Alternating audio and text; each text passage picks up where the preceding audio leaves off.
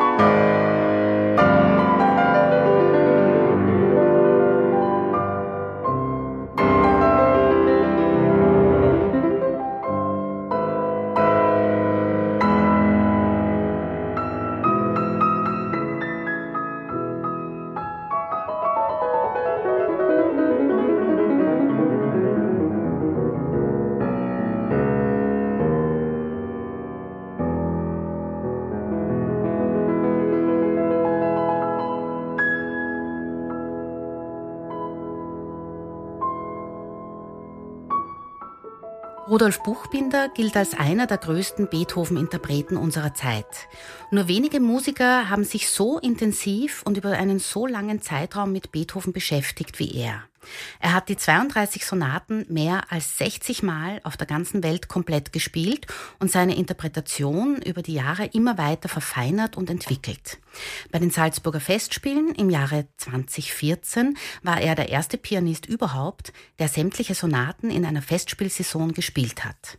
Wir hören heute ausschließlich Musikeinspielungen dieser Konzertaufnahmen, erschienen bei der Deutschen Grammophon. Herr Buchbinder, können wir eigentlich davon ausgehen, dass Sie Beethovens Klaviersonaten sogar öfters gespielt haben als der Komponist selbst? Ich bin sicher, dass er nicht alle Sonaten regelmäßig spielte. Ähm, die 109 ist ein außergewöhnliches Werk. Es ist praktisch Beethovens Zugang zur Romantik. Für mich ist Beethoven sowieso der romantischste Komponist im Grunde genommen bin ich ja ein Gegner dieser Klassifizierung, dieser Schubladen. Mhm. Die, die, Wiener Klassik, die armen Teufel, Haydn, Mozart, Beethoven, wussten ja nicht, dass sie Wiener Klassiker waren. Das hat man viel später erfunden, diesen Titel für die drei. Ich habe mit Freunden und Experten versucht herauszufinden, wer diesen Blödsinn erfunden hat. Sind Sie drauf gekommen? Na, nichts. nichts.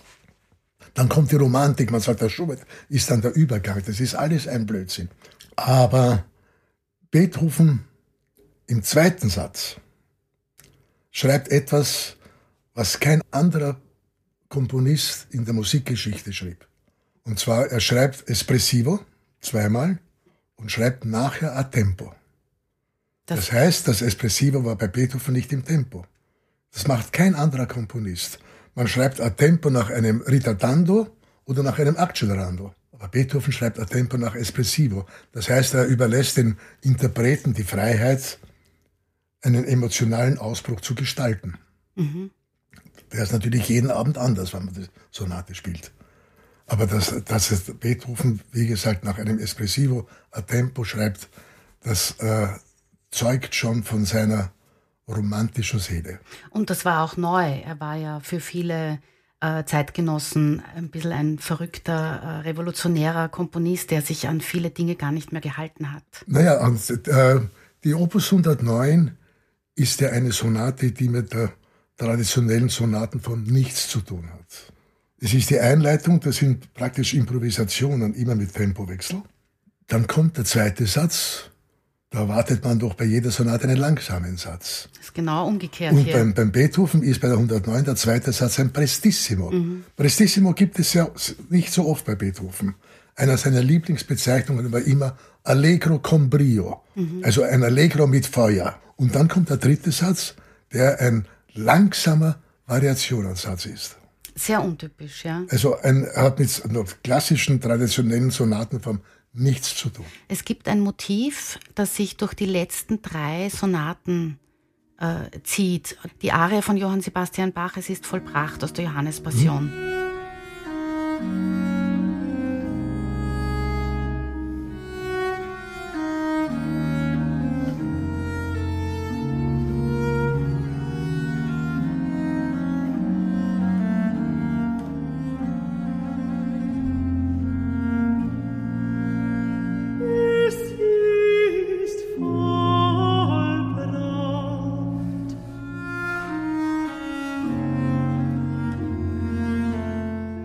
Und die kommt äh, eben in der Opus 109 ganz konkret vor im ersten Satz im Takt 22.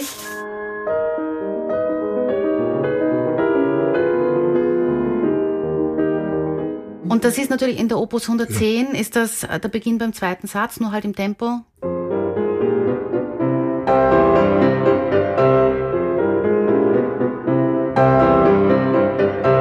Und in der Opus 111 ist das auch leicht abgewandelt.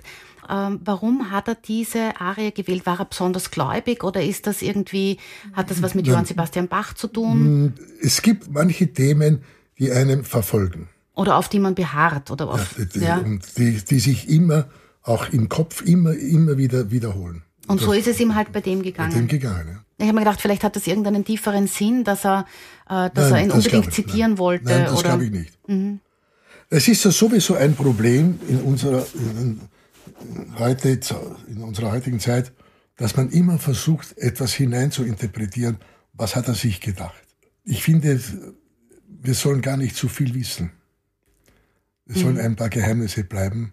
Auch wenn viele sagen, sie, sie wissen, wer die unsterbliche Geliebte war. Man sollte doch dieses Geheimnis lassen. Wäre schade, wenn man es wirklich wissen würde. Es gibt natürlich schon konkrete Vermutungen. Auch seine, seine Tochter, die Minona, verkehrt gelesen, anonym. Ja.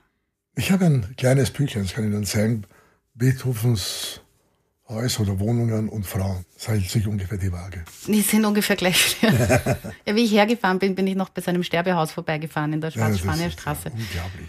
Ja, wir haben ja das Glück, dass wir in einer Stadt wohnen, wo er so viel Spuren hinterlassen hat. Ja, diese Gedenktafeln, das wäre doch viel einfacher, wenn man auf alle Häuser drauf gibt, hier wohnt die Beethoven nicht. Wo das ist umgekehrt fast ja, einfacher, ja genau, weil er ja so oft umgezogen ist. Also der erste Satz beginnt, wie ich schon gesagt habe, ein bisschen aus dem Nichts. Ja, das ist, macht Beethoven sehr gerne. Sehr oft beginnt er aus dem Nichts. Das vierte Beethoven-Klavierkonzert. Mhm.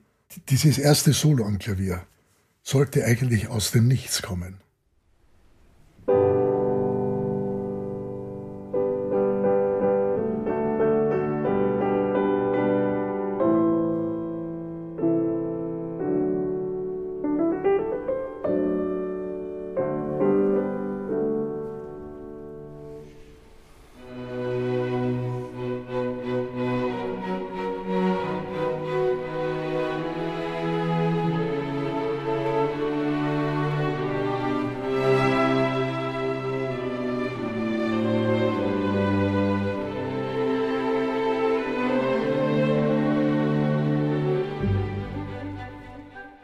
Die Streicher steigen dann auch im Pianissimo ein. Aber trotzdem ist schon eine unglaubliche Melodie zu erkennen. Gehen wir es einmal der Reihe nach durch, ja. bleiben wir mal beim ersten Satz. Ja. Also es beginnt mit diesen Zerlegungen und dann bleibt das Ganze stehen und dann kommt also eine große Melodie.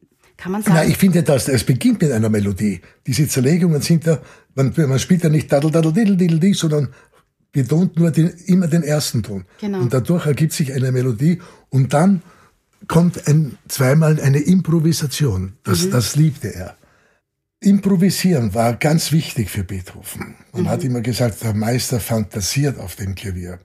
In, in privaten Soirees, in den Palais, mhm. saß er zwei, drei Stunden. Der Unterschied zwischen Mozart und Beethoven, beide konnten fantastisch improvisieren. Aber wir wissen von Karl Czerny, wenn man im Konzert etwas nur ein bisschen anders spielte, wie es in den Noten steht, war der Beethoven Fuchsteufelswild. Mozart wiederum hat im Konzert improvisiert. Und sich die Freiheiten genommen. Und ja, das, das, eine Reprise war nie so wie die Exposition. Mhm. Es war immer mit Kadenzen, mit Verzierungen. Das, das, das Thema hat immer anders geklungen mhm. bei Mozart. Bei Beethoven, man musste so spielen, wie er es geschrieben hat. Und, äh, aber wir wissen von dank Karl Czerny, wo seine Vorlieben waren. Spielte sehr gerne die Opus 90, mhm. eine zweisätzige Sonate. Und da schreibt Karl Czerny, der Meister wechselte im zweiten Satz sieben, acht, neun Mal das Tempo. Und das ist für uns sehr wichtig zu wissen, weil wir sind so puritanisch, ich sage immer auf Englisch so narrow-minded, und so strikt und unflexibel und intolerant, und wir haben nicht die Freiheit heute mehr. Sie haben äh, Karl Czerny erwähnt, einer seiner wichtigsten Schüler, beziehungsweise wurde er dann wirklich ein sehr äh, inniger Freund von ja. ihm. Er hat ihm ja auch ähm, anvertraut die Wiener Erstaufführung des fünften Klavierkonzerts. Das hat also Czerny gespielt. Und äh, Czerny hat ja verfasst ähm, dieses eben dieses dieses Schri diese Schrift, die für die Pianisten sehr wichtig ist, einfach über die Interpretation der Beethoven-Sonaten. Und da weist er auch darauf hin, dass es dem Maestro einfach, was Sie gerade gesagt haben, so wichtig ist, dass man genau das macht, was er selber wollte. Diese Freiheiten gibt er einem nicht. Äh, Karl Czerny, dieses, dieses kleine Büchlein von Czerny, wo er sämtliche Klavierwerke, die Beethoven für Klavier schrieb, beschreibt. Auch Kammermusik, nicht nur die Sonaten. Die Klaviertrios, die Violinsonaten, Cellosonaten und mhm. so weiter. Also das ist für mich einer der wichtigsten Büchlein über Beethoven. Es gibt zwei Dinge, die, die sich immer wiederholen. Bei langsamen Sätzen schreibt Czerny, nicht schleppen. Und man darf eines nicht vergessen, der Karl Czerny konnte alles. Auswendig. Nämlich nicht auch ja. die, auf Zuruf. Ja. Die, die Quartette, alles, alles spielt er auswendig. Ja. Ja, aber können Sie das nicht auch bei den Sonaten? Bei den Sonaten, aber der hat ja auch die Quartette. Ja, der hat auch den Rest hat, können. Alles hat er von Beethoven ja. auswendig gespielt. Ja. Und der war so wichtig oder ist so wichtig, weil der eben genau so gearbeitet hat mit dem Beethoven und das dann aufgeschrieben hat, wie er das haben wollte, dass das einfach schon, der ist auch wie, wie ein Lehrer für uns, nicht nur durch seine eigenen Etüden und Geläufigkeits. Äh ja, das ist, es ist authentisch, was, was, ja. was Czerny schreibt, im Gegensatz zum Herrn Schindler der ja auch eine Biografie schrieb, aber da wo nur die Hälfte stimmt. Und umgekehrt, wenn wir noch einen Schritt nach vorgehen, die wichtigste Klavierschule für Beethoven war ja die von Karl Philipp Emanuel Bach. Ja. Der Versuch, über die wahre Art das Klavier zu spielen. Mit dieser Schule hat Beethoven mit Czerny gearbeitet. Genau. Und ähm, Czerny hat dann quasi mit dem gearbeitet, was Beethoven ihm beigebracht hat. Und heute gibt es immer noch genug, die die Czerny-Sachen spielen. Ja, die die so Czerny-Etüden, die sind na, damit bin ich aufgewachsen am Beginn natürlich. Ja, aber wir alle sind damit die, aufgewachsen. Die, die, Schule der Geläufigkeit. Mhm. Wir haben immer gesagt Schule der Beiläufigkeit. Ja. aber die, ganz wichtig war für uns die Schule des Virtuosen. Mhm. Wirklich schwere Etüden, die für die Finger ganz, ganz wichtig sind. Ja, die, Als Basis ja. für das gesamte Leben. Die brauchen in der, in der im Bücherregal der Klavierliteratur sicher mehr als eine ganze Reihe Platz, oder? Viel zu viel. Viel zu viel, genau. Hören wir uns einmal den Schluss vom ersten Satz an. Der endet nämlich, wie er beginnt.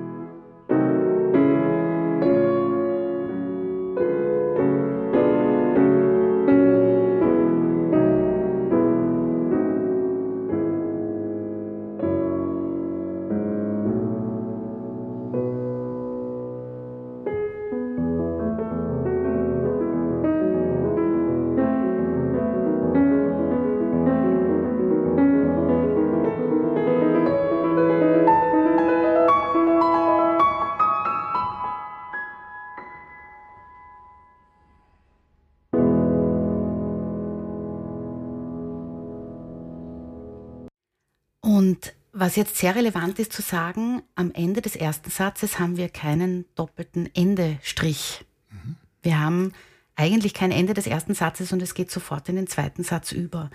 Da schreckt man sich ein bisschen, oder? Nein, es ist Attacca. Das Pedal wird hinübergebunden bis zum bis nach dem Beginn des zweiten Satzes darf man das Pedal erst wegnehmen. Ja. Das ist hier ganz deutlich das Zeichen. Das ist aber eine relevante Information für das Publikum, wenn man jetzt das noch nie gehört hat. Und der erste Satz klingt so schön leise aus und dann kommt dieses knallige, laute Prestissimo. Ein fortissimo Prestissimo. Ja. Und der erste Satz endet ja in Dur, E-Dur. Mhm. Und dieses Prestissimo beginnt in E-Moll. Aber es schreckt einen trotzdem, Natürlich, oder? es ist ein Schock. Damit kann man alle aufwecken, die eingeschlafen sind. Ja, na, also wir gehen davon aus, dass gerade bei der 109er niemand einschläft. Ja.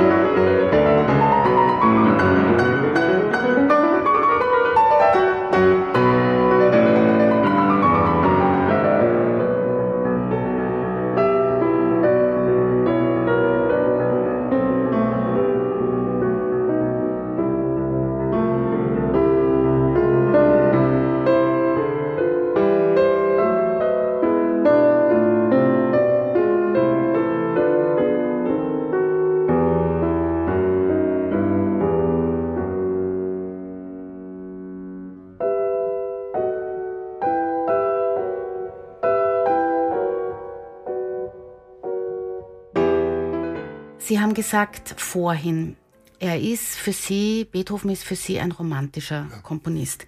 Wenn wir das jetzt nicht, also im stilistischen Stile, sondern im, im emotionalen Sinne betrachten. Das ist, ja. ja, ja. Ähm, vielleicht muss man dazu sagen, Beethoven war ja lange krank, kurz bevor er diese letzten drei Sonaten geschrieben hat.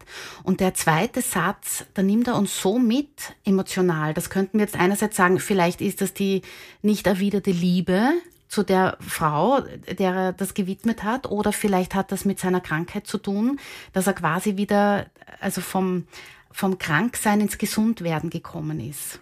Na gut, das ist ein, ein, ein Aufwühlen dieses Prestissimo. Ja. Ein wilder Satz. Ja. Er beruhigt sich ja erst wieder beim dritten Satz mit den Variationen. Ja, wenn es wieder ruhiger wird, stimmt. Also er spielt da schon mit den Extremen. Ist das übertrieben, wenn wir sagen, er spielt mit den Extremen? Beethoven war immer extrem. Schon bei den ersten Sonaten, Opus 2, und da soll man sich nicht auf sein Gehör ausreden. Er war derjenige, der als erster, das hat nur mal Schubert noch gemacht in der Wanderer-Fantasie, er schreibt nicht Forte und Piano, nein, er schreibt Fortissimo und dann Subito Pianissimo. Also alles übertrieben, mhm. alles extrem wie das Thema das zweite Mal kommt, so quasi die Reprise, schreibt er wieder fortissimo und die zweite Note ein Sforzato. Mhm. Also das heißt, das muss noch lauter sein wie das fortissimo. Es ist fast unspielbar. Ja. Und die Kräfte muss man sich bis dahin auch natürlich, einteilen. Ja, ja, natürlich. Ja. und da haben natürlich zu Beethovens Zeit haben da einige Klaviere daran glauben müssen. Ja, er war ja als Klavierzerstörer auch bekannt. Ja, absolut. Ja, und bei Liszt war das dann auch noch. Genau. Darf ich nur zwischendurch fragen, welche Ausgabe, nach welcher Ausgabe Sie. Dann, das ist Henley, aber. Ah, eh. Ja, aber, aber Sie haben es anders gebunden, oder? Dann, das ist die Original. Ah, eh, die, ah, verstehe. Ja. ja. Nein, mhm. aber ich habe einen guten Buchbinder übrigens. Ja. aber meine liebste Ausgabe übrigens der Beethoven-Sonaten ist die Ausgabe von Franz Liszt. Ja. Er war ein unglaublicher Verehrer von Beethoven. Das merkt man auch an seinem Unterricht, weil einer seiner Schüler, der Winterberger, hat auch eine komplette Ausgabe der 32 Sonaten gemacht. Nicht nur Liszt, aber die Ausgabe vom Liszt finde ich deswegen so faszinierend, weil dort wirklich nur das drinnen steht, was Beethoven schrieb. Mhm. Wir wissen ja, dass Liszt nicht der schlechteste Pianist war. Ja, ich habe davon auch gehört. Ja, aber es ist nicht ein einziger Fingersatz von ihm drinnen. Mhm. Nur die Originalfingersätze von Beethoven. Und in den heutigen Ausgaben Fingersatz von so und so, von irgendwelchen Leuten, die, die mit Beethoven nichts zu tun haben. Und das, das hat ja mit Urtext nichts zu tun. Mhm. Aber finden Sie nicht, dass ein Fingersatz eigentlich auch eine sehr persönliche Sache ist, weil jede Hand einfach anders ist? Und so, so bin ich aufgewachsen bei meinem Lehrer Seidelhofer. Ja. Äh, es gibt ja drei Fingersätze. Die kennen Sie. Ja, natürlich. Also Ihre drei Fingersätze, sagen Sie mal. Ja, den, den, den man einstudiert, den man dem Kollegen empfiehlt, der zweite. Mhm. Aber der dritte ist der beste, den man dann beim Konzert erwischt. Das ist der beste, genau. Ja, aber den kann man nicht wiederholen, wenn man nicht weiß, welcher das war. Ja. Wie ist denn das, der Fingersatz für den Kollegen? Ist der schlechter als der, den man selber ja. auscheckt? Ich habe das noch nie probiert. Aber bei mir gibt es keine Fingersätze. Äh, solange ich unterrichtete, habe ich auch meinen Schülern immer gesagt, wenn sie üben, und es kommt bei einer kleinen Mozart-Sonate, irgendwas einmal ein Triller. Diesen Triller zu Hause jedes Mal mit einer anderen Kombination trillern, damit alle zehn Finger gleich stark sind. Wenn man immer mit denselben zwei Fingern den Triller spielt, kann man keinen anderen Fingersatz verwenden. Dann kommt die Opus 111, wo man mit vier und fünf trillern muss. Ja. Und dann hat man das nicht in den Fingern im wahrsten Sinne ja, des Wortes. Ja. ja. Also ich habe auch ich spiele meistens den dritten Fingersatz, den ich beim Konzert erwische. Den man erwischt, auch zu Hause. Ja, ja, ist immer was anderes. Ist ja, immer, der ist immer anders. Auf gut Glück, oder? Ja, ja. Kein, ohne Risiko wäre es ja auch fad ein bisschen. Ja, so ist es. ja, das wollte ich noch fragen, weil wir gesprochen haben über das Espressivo mit dem Art Tempo. Wie können wir das denn den Leuten, die nicht Klavier spielen, erklären, warum das so besonders ist? Ist es so besonders? Ja, weil man nach einem Espressivo nie a Tempo schreibt. Mhm. Kein einziger Komponist macht das. Mhm. Man, man, weiß auch nicht wozu, weil das Espressivo, das Espressivo heißt, diese Stelle mit Ausdruck spielen. Ja, ausdrucksstark. Mhm. Ja. ja. Bei Beethoven bedeutet das aber mehr. Das ist fast ein emotionaler Ausbruch. Mhm. Das heißt, dieser Ausdruck, Ausdrucksstarke, muss nicht im Tempo sein.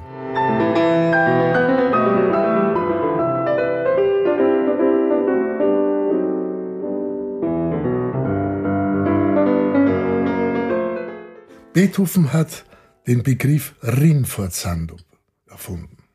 Hat auch nur Schubert noch verwendet. Mhm. Sonst kein anderer Komponist. Es gibt Sforzato.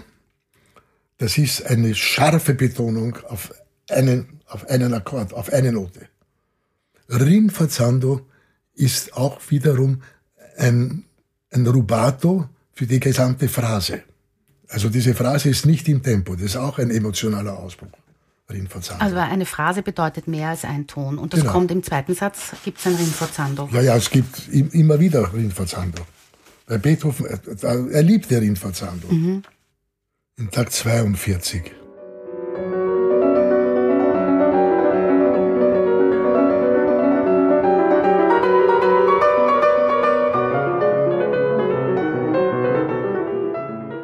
Ja, wenn das jemand nachlesen möchte, dann sieht er auf jeden Fall ja. gleich, ob er eine gescheite Ausgabe daheim hat.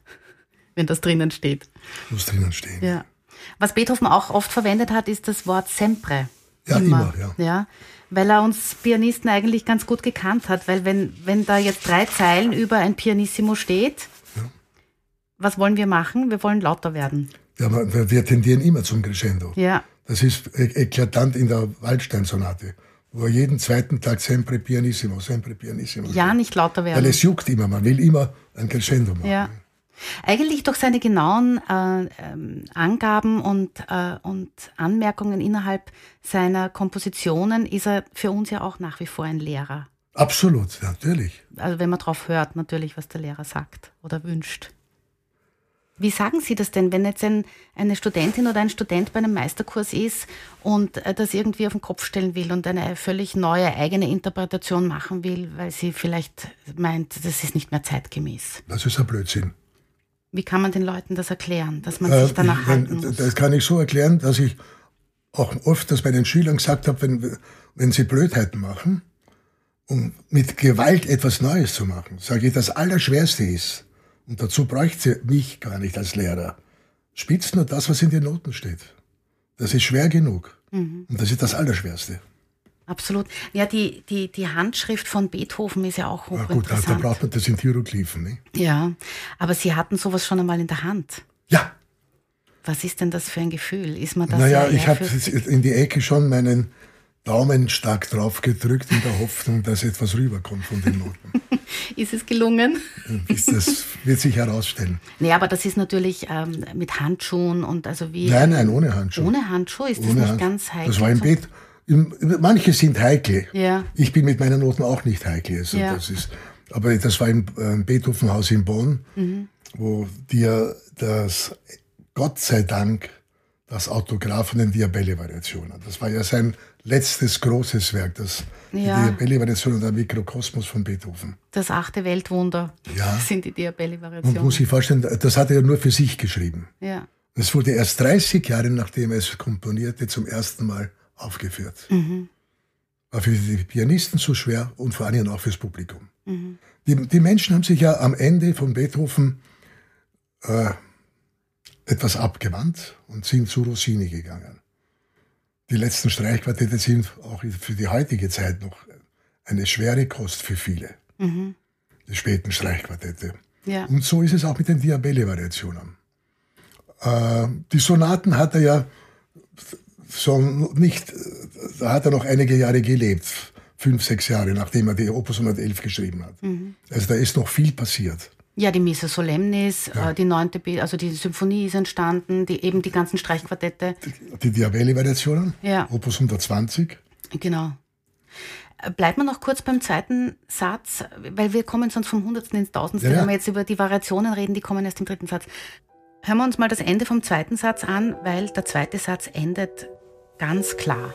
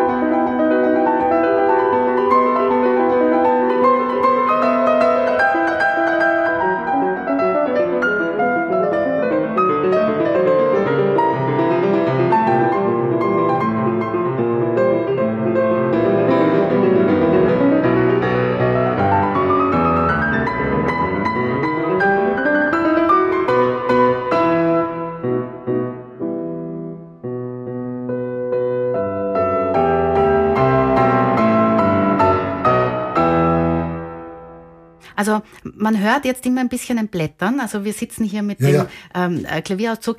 Ähm, kurze Frage zwischendurch. Sie haben ja ein immens großes Repertoire im Kopf Mhm. und natürlich spielen Sie die 32 Beethoven-Sonaten auswendig. Wie ist denn das, wenn Sie dann ab und dann wieder mal hineinschauen? Äh, Sie, Sie haben das ja quasi in Fleisch und Blut aufgenommen. Entdecken Sie trotzdem manchmal Ja. was Neues? Immer. Und zwar natürlich, es schleichen sich Fehler ein, die aber nur harmonisch sind. Also es klingt, es klingt richtig, aber es ist trotzdem falsch. Ja. Und das kommt deswegen, weil ich sehr oft ohne Noten reise. Und dann nehme ich die Note und komme drauf, oi. Da Du war spielst, ja bei was. den, du spielst ja bei den letzten Konzerten spielst du einen falschen Akkord, Ja, der harmonisch zwar dazu passt, aber er ist nicht ganz richtig. ja. Ja, das heißt, Sie, also zwischendurch blättern Sie Man schon muss, immer ich wieder mu- ganz man gern. muss, ja, muss immer wieder nachschauen. Ja.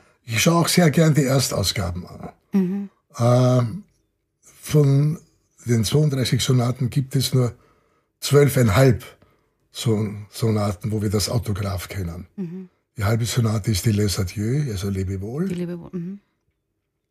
Da gibt es nur den ersten Satz. Aber man sieht deutlich bei den ersten drei Akkorden mit seiner Handschrift Lebewohl. Ja, das Les Adieu kam halt von einem Verleger, oder? Ja, vom Franzosen, ja, ja. Zum Beispiel ich, die Erstausgabe der Hammerklaviersonate ist eine französische Erstausgabe. Da steht aber nichts vom Hammerklavier drauf. Deswegen kam, dann eine zweite Erstausgabe, eine deutsche, wo drauf steht für das Hammerklavier. Für das Hammerklavier. Ja, es geht, also der einzige Satz, der von Beethoven, also die einzige Sonate, die von Beethoven bezeichnet wurde, ist ja die Partitik. Pathetik ist die einzige, alles andere ist. Appassionata eben Das das, ist alles ein Blödsinn.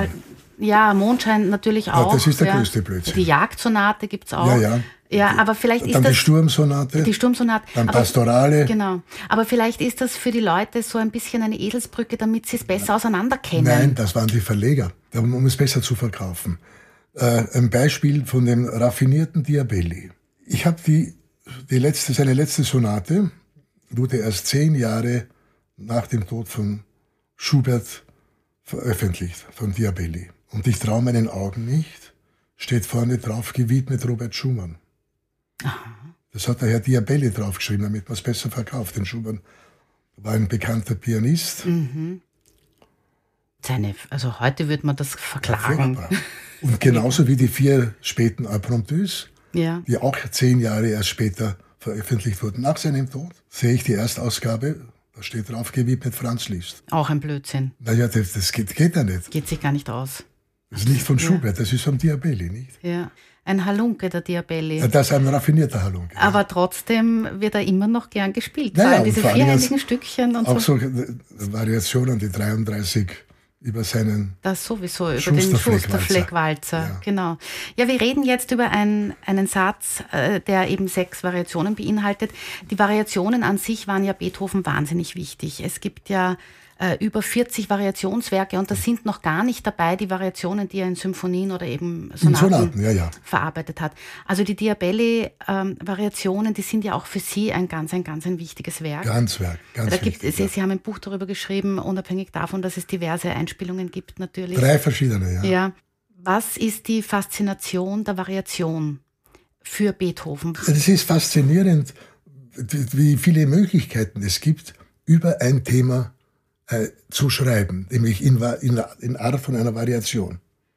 Gesangvoll mit innigster Empfindung. Das steht über dem dritten Satz. Und da ist jetzt alles schön und hell und freundlich. Sie haben vorhin schon gesagt, das ist ein sehr Da bist du untypischer... nicht alle Variationen. Es gibt auch eine kleine Fuge drinnen. Das stimmt, zu der kommen wir gleich, aber das Thema ist Das. Thema ist Andante molto cantabile et espressivo. Mhm. Also das Cantabile war eines der wichtigsten Dinge für Beethoven. Auch wenn Kollegen Klavier spielten, das hat ihn nicht interessiert, ob die schnell oder virtuos sind. Sie, man muss singen. Das war immer das Wichtigste für ihn, dass man am Klavier singt. Da habe ich einen schönen Ausschnitt aus einem Brief von ihm, nämlich an seine Freunde. Ähm, ein sehr guter Pianist war das damals, der Johann Andreas Streicher und seine Frau war Ja, ja, ja. Klavierbäuerin. Und äh, die waren befreundet und da gibt es einen Brief, wo er schreibt, die Pianisten müssten erkennen, dass man auf dem Klavier auch singen könne, sobald man nur fühlen kann. Ja. Also der, der nicht singt, Das, das, das waren für ihn die schlimmsten. ja, ist auch heute noch so, oder? Ja, man, man kann am Klavier singen, ohne Problem. Nicht? Ja. Aber dass er molto cantabile, gesangvoll, äh, andante und molto cantabile. Man könnte ja sagen andante molto, Falschstrich. Kann, ja, Ja, aber es heißt molto cantabile espressivo. ja, das ist schon ein großer Man schreibt, Unterschied. schreibt er auch schon bei der, erst, bei der ersten Variation molto espressivo. Da haben wir es wieder. Genau. Ununterbrochen. Ja. Also der dritte Satz, äh, das Thema des dritten Satzes ist ein bisschen wie ein alter barocker Tanz, Ja, ein es ist wie eine Sarabande. Sarabande. Genau. Sarabande auf, mit der Betonung auf die zwei. Dim, pa, di, dim, pa. War immer mein Traum übrigens, Sänger zu werden. ah, wirklich? Ja, aber meine Stimme ist auch einmalig, weil das ist, glaube ich, die einzige Stimme, die nicht einmal im Badezimmer klingt. Ah, wirklich. Ich wollte gerade sagen, Sie haben ein Glück, dass Sie Pianist geworden sind ja, und nicht ja, Sänger. Gott sei Dank, ja.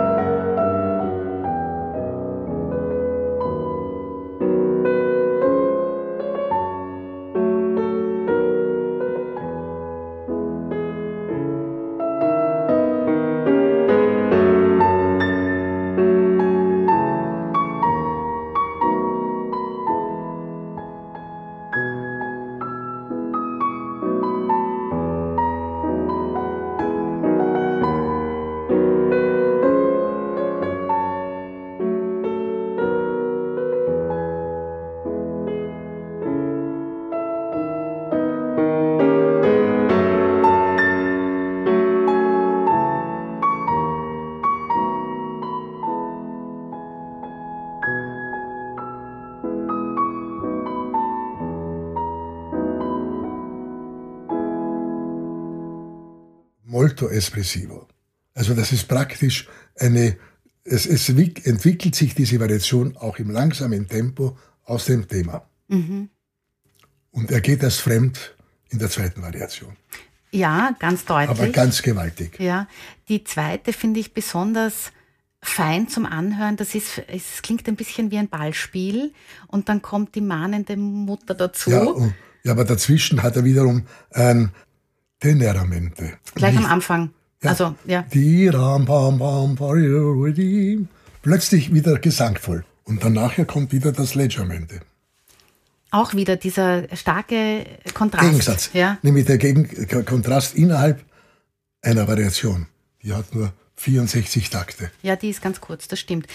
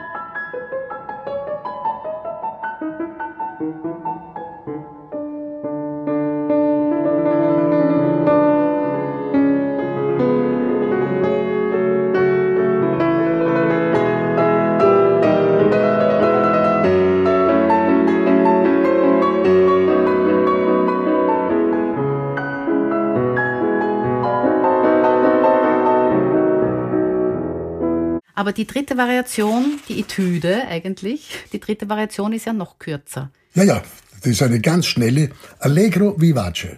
Nicht angenehm zu spielen, oder? Sehr schwer, besonders für die linke Hand. Ja, absolut.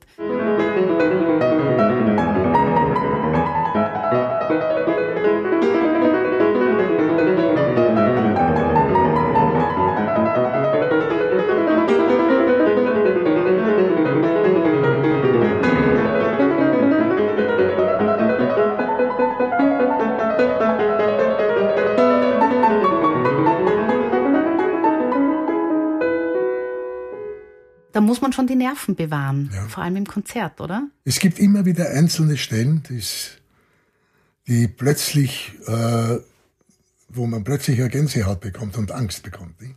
Als, als Spieler meinen Ja, Sie ja. jetzt, ja. Na, ich glaube, die dritte Variation, die lässt äh, das Publikum auf jeden Fall staunen, weil sie einfach so virtuos ist. Ja. Was können Sie denn zur vierten Variation sagen? Er kehrt zurück zum Thema und verlangt bei der vierten Variation, es etwas langsamer zu spielen, wie das Thema. Es muss Ja. ist eine sehr ruhe, ruhevolle, gesangvolle Variation. Piacevole. Piacevole, das heißt angenehm. Ne? Das kommt auch bei den Diabelli-Variationen, glaube ich, immer wieder vor, oder? Also das Ja, ja. ist ein Begriff, den man vielleicht Aber er nicht schreibt so in dieser äh, vierten Variation auch, gibt es eine Steigerung bis zum Fortissimo und innerhalb eines Taktes ein Diminuendo, wo er plötzlich Dolce schreibt im nächsten Takt. Ja, da zeigt sich vielleicht auch ganz deutlich die, die Schwierigkeit des ganzen Werks. Also, dass das einfach nicht, nicht, äh, das kann nicht jeder spielen. Das ist, äh, Das ist, die von Also- den, das war einer meiner ersten Beethoven-Sonaten, die ich auch als Kind spielte. die 109er, Die wirklich. 109, ja, ganz komisch. Sie haben gar nicht mit den klassischen begonnen? Oh ja, Opus also- 2 habe ich ja, natürlich. Ja, aber die, in meiner Jugend, sagen wir mit 14, 15, habe ich die 109 gelernt. Ja, aber das ist trotzdem sehr früh, Ja. weil sonst hat man die. Das war bei meinem ersten Klavierabend, das war im Palais Palfi. Das wäre interessant, wenn es eine Tonaufnahme gäbe, oder? Wenn Sie sich das heute anhören. Naja, ich bin froh, dass es keine gibt. Ja, naja, aber schon Nein, es- interessant, weil ja. ich meine, Sie beschäftigen sich jahrzehntelang damit und natürlich entwickelt man sich ja dabei auch. Ja, ich muss ehrlich sagen, ich höre mal, meine, meine CDs sind alle original verpackt. Sie hören da nicht hinein. nie. Ich höre nie hinein. Wo ich gerne hineinhöre, sind meine ganz frühen Aufnahmen, wenn sie existieren. Mhm. Da gibt es eine Aufnahme einer Chopin-Etüde. Im Alter von acht oder neun spiele ich die. Auf, in meiner Homepage können Sie das Ja. hören. Und da bin ich erschrocken, wie man als Kind instinktiv richtig spielt. Da arbeitet man dann ein ganzes Leben und forscht und versucht, alles herauszufinden. Und dieser Instinkt. So das gesunde Bauchgefühl, ne? Ja. Ja, wenn man sich das anhören möchte auf Ihrer Website. Ja, kann man. Ja. Es ist drauf, ja.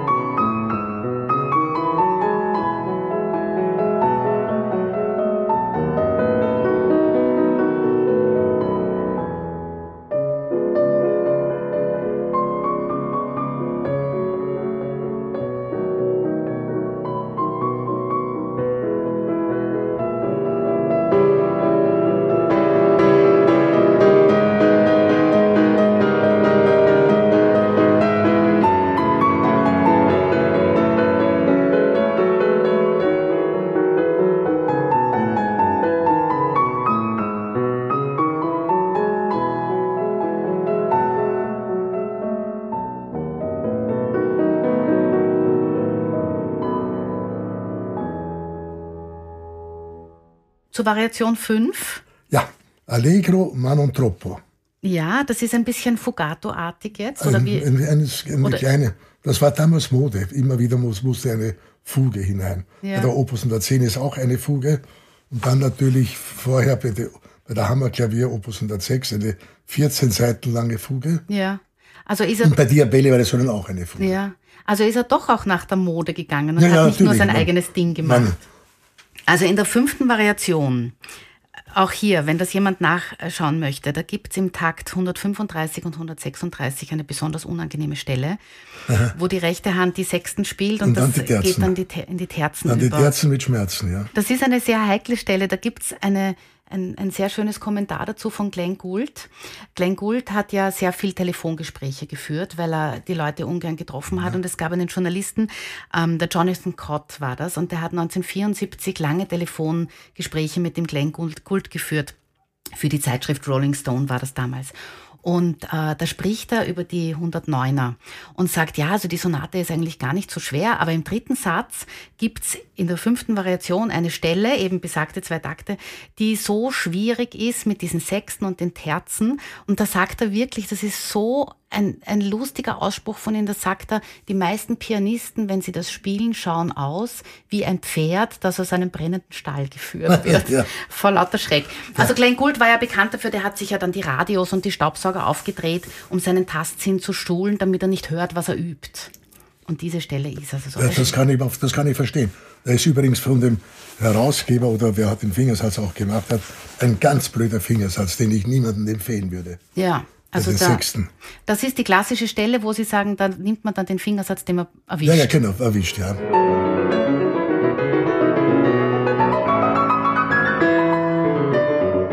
Übrigens ganz hervorragend gespielt in Ihrer Aufnahme. Danke. Naja, weil es ist ja doch, es ist ein Live-Konzert. Ja, ja. Und natürlich live äh, ist es anders, als wenn man im Studio ja. aufnimmt. Das man, man sagt, meine Trefferquote ist relativ hoch. ja absolut hoch. Ja. Mir wäre jetzt nichts aufgefallen. Sie sind sehr bescheiden. ja, also die fünfte. Ähm ist auch interessant, er beginnt forte und innerhalb dieser Variation schreibt er zweimal sempre forte. Da haben Deshalb, wir wieder das Sempre. Man, muss, man soll immer in dieser Variation forte bleiben. Mhm. Und erst am Ende ist ein Piano und dann schreibt er vier Takte später sempre Piano. Mhm. Und das ist der Übergang dann natürlich zur letzten Variation. Genau, der Höhepunkt eigentlich. Wo praktisch die, die Rückkehr zum Thema ist.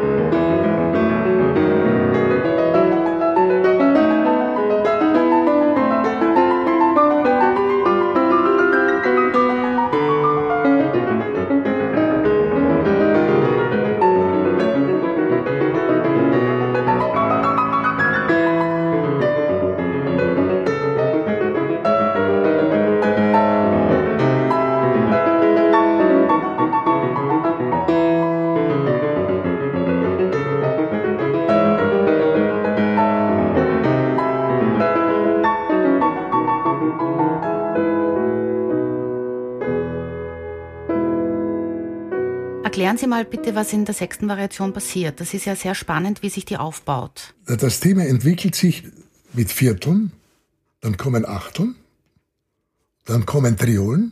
Also es wird immer schneller, schneller. Dann kommen Sechzehntel und dann kommen die 32. Ja. Und es wird immer schneller. Und es ist aber immer noch kein Triller bei den 32. Also, ja. Noch, der kommt erst später. Ja. Der kommt, nach den 32 kommt der Triller mhm. und dann kombiniert er den Triller mit den 32. Mhm. Also es ist nicht ein, ein Accelerando, mhm. sondern ein auskomponiertes Schnellerwerden.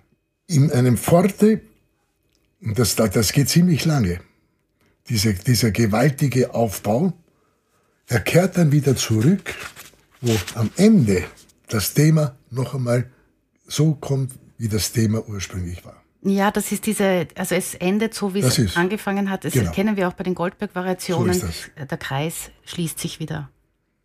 Und der Schluss, ich, also ich vermute jetzt einmal, wir hören es uns das auch gleich an, dass die Menschen, die meisten Menschen, die das hören, auch die, die es das erste Mal hören und auch die, die es schon gut kennen, am Ende dieses dritten Satzes oder am Ende dieser gesamten Sonate am ehesten Glück und Zufriedenheit und Wärme empfinden, weil das einfach so eine, eine berührende Stelle ist von diesem schnellen, virtuosen, fast orchestral ja, ja. wirkenden Klang auf diese ganz einfache Melodie eigentlich wieder zurück. Er kehrt wieder zurück ja. und endet auch damit.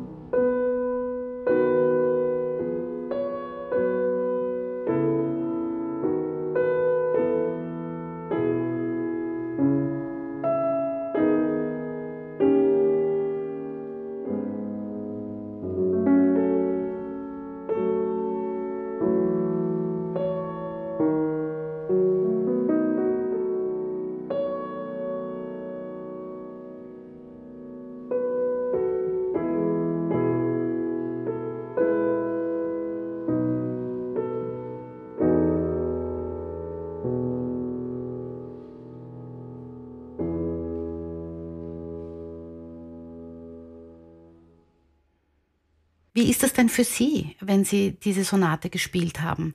Ist das, das ist ja nicht so kräfteraubend oder anstrengend wie die Hammerklaviersonate. Nein, nein, Fühlen das Sie ist auch, natürlich, ja. äh, Aber trotzdem, trotzdem, es ist, dieser dritte Satz und besonders der zweite sind schon sehr anstrengende Sätze. Ja. Sind natürlich kürzer wie die von der Hammerklaviersonate. Aber man kommt oft bei einem langsamen Satz mehr ins Schwitzen wie bei einem schnellen Satz. Mhm. Durch die Konzentration. Man könnte ja meinen, es ist umgekehrt. Nein, ja, nein, es geht ja nicht um, die, um das Virtuose, sondern um das, was Ja. transportiert wird, natürlich. Also ich selbst bin also immer ganz äh, beseelt und gerührt. Ähm, ja, also wenn ich es jetzt ganz offen lege, sogar den Tränen nahe, wenn dieser letzte Satz ja, absolut, endet, weil das einfach so äh, befreiend ist. ich habe auch kein. Problem mit Weinen. Also, es gibt in, in den meisten Werken, auch bei Brahms oder Schubert, immer wieder Momente, die zu Tränen rühren. Absolut, gibt es ganz viele. Ja. Das können wir vielleicht den Hörerinnen und Hörern mitgeben. Wir haben jetzt natürlich diese ganze Sonate ein bisschen zerpflückt und auch in kleineren Abschnitten gehört. Es empfiehlt sich auf jeden Fall, sie als Ganzer zu hören, richtig? Ja. Es gibt ein sehr schönes Buch von Ihrem Kollegen Alfred Brendel, äh, Nachdenken über Musik, und da gibt er ganz äh, konkret drei Gründe an, wieso Beethovens Klaviersonaten so einzigartig sind. Also sie repräsentieren erstens mal die ganze Entwicklung eines Genies. Zweitens, es gibt kein einziges schlechtes Werk. Dabei Es sind alle 32 wirklich großartig. Und drittens, Beethoven wiederholt sich in seinen Sonaten nicht. Nie. Nein. Das Einzige, was ich nicht ähm, akzeptiere, ist diese versuchte Einteilung in drei Perioden und dann von den großen letzten Sonaten zu sprechen. Die, das sind die letzten Sonaten, aber nicht die großen. Er hat schon mit Opus 7 eine ganz große, das ist die zweitlängste Sonate überhaupt, Opus Ja. 7 Ja. zum Beispiel. Wird nie gespielt Ja. sehr selten gespielt. Das ist auch eine Sonate, wo man merkt, wie er verliebt war. Der Schluss von dieser Sonate endet ja auch langsam ein Adieu, ein Abschied. Ja. Aber er hat schon vorher fantastisch große Sonaten ge geschrieben. Eine der, die sogenannte Appassionata war für ihn auch die größte Sonate. Ja, das ist auch das meistgespielte Werk in Ihrem Ja, Repertoire, ja, die das ist auch Appassionata. unglaublich, ein unglaubliches Werk. In Japan muss man die auch immer spielen, die Ja, na, Appassionata. in Japan auch Mondscheinsonate und Pathet. Und die Pathetik, Und genau. Italien heißt sie ja Pathetica. Ah, Pathetica heißt er. ja, also ich will Sie gar nicht fragen, welche Ihre liebste Sonate ist. Das ist völlig obsolet. Naja, sonst wären die anderen beleidigt, wenn ich eine bevorzuge. Ja, und man kann das Ja, oft nicht ja. sagen, ja. Also Ja, aber es geht in seiner Entwicklung äh, so auf und ab. Man muss sich vorstellen, äh, nach der Waldstein, Opus 53, schreibt er die zweisätzige Opus 54. Nur zwei Sätze. Dann kommt die gewaltige Appassionata, Opus 57. Und dann kommen wieder zwei quasi Sonatinen, 78 und 79. die kleinen. Ja, Ja. Und dann vorher sowieso die 249. ja, Aber das ist ein ewiges Auf und Ab. ja. Nämlich der Unterschied auch der drei Sonaten Opus 10, ja. wo die Opus 10 Nummer 3 eine wirklich große Sonate ist. Ja, also Sie sagen, die Waldstein-Sonate, die ist ein bisschen so ein, also ich weiß nicht, ob ich das jetzt so sagen kann, ob Sie das richtig finden, aber ich finde, es gibt so ein Leben vor der Waldstein-Sonate und ein Leben danach oder die Komposition davor und danach, weil die Waldstein-Sonate so anders ist als alles, was davor war. Das ist schon ein bisschen auch ein Bruch innerhalb des ganzen Ja, Sonatenzyklus. aber er macht ja auch, was er, er macht ja schon, ambi- also wirklich sehr früh äh, Experimente. Ja, und macht alles anders. So, ja, genau. Also, was nehmen wir mit? Die letzten Sonaten sind nicht die besten. Oh ja, nein, nein, nicht. Von den besten kann man von keiner einzigen Sonate Ja. sprechen. Es sind natürlich große Sonaten. Ja, ja, keine, aber Keine weil Sie gesagt haben, wir wollen es nicht so einteilen Nein, in die, dieses. die, diese Schubladen mag, mag ja. ich nicht. Das Einzige, was stimmt, ist, es sind die späten Sonaten. Ja, weil er hat die drei nun- letzten. Ja, genau. Und mit der Opus 111 war sein Sonatenspektrum zu Ende. Genau, weil dann hat er sich, haben wir schon eingangs erwähnt, anderen Dingen auch gewidmet. So wie er nach dem fünften Klavierkonzert auch. Das Fertig mit dem- ja mit der früh Gattung aufgehört war. mit Klavierkonzerten. nicht? Ja, gibt nur fünf. Ja. Also ich glaube, ich mein, wir können stundenlang natürlich reden, ja. Wir können über jede einzelne Sonate stundenlang reden. ja, über die 109 haben wir ziemlich haben alles, wir so ja. ziemlich alles gesagt, was wir, was wir dazu erzählen können, gell? Dann würde ich zu meiner letzten Frage jetzt ja. kommen. Was können Kunst und Kultur zu einer besseren Zukunft beitragen? Die Kraft der Musik ermöglicht eine völkerverbindende Mission, wie sie keine andere Sprache in diesem Ausmaß bereit ist zu erreichen. Mein kleiner Anteil daran sind meine zehn Finger, mein Kopf, mein Herz und die schwarzen und weißen Tasten.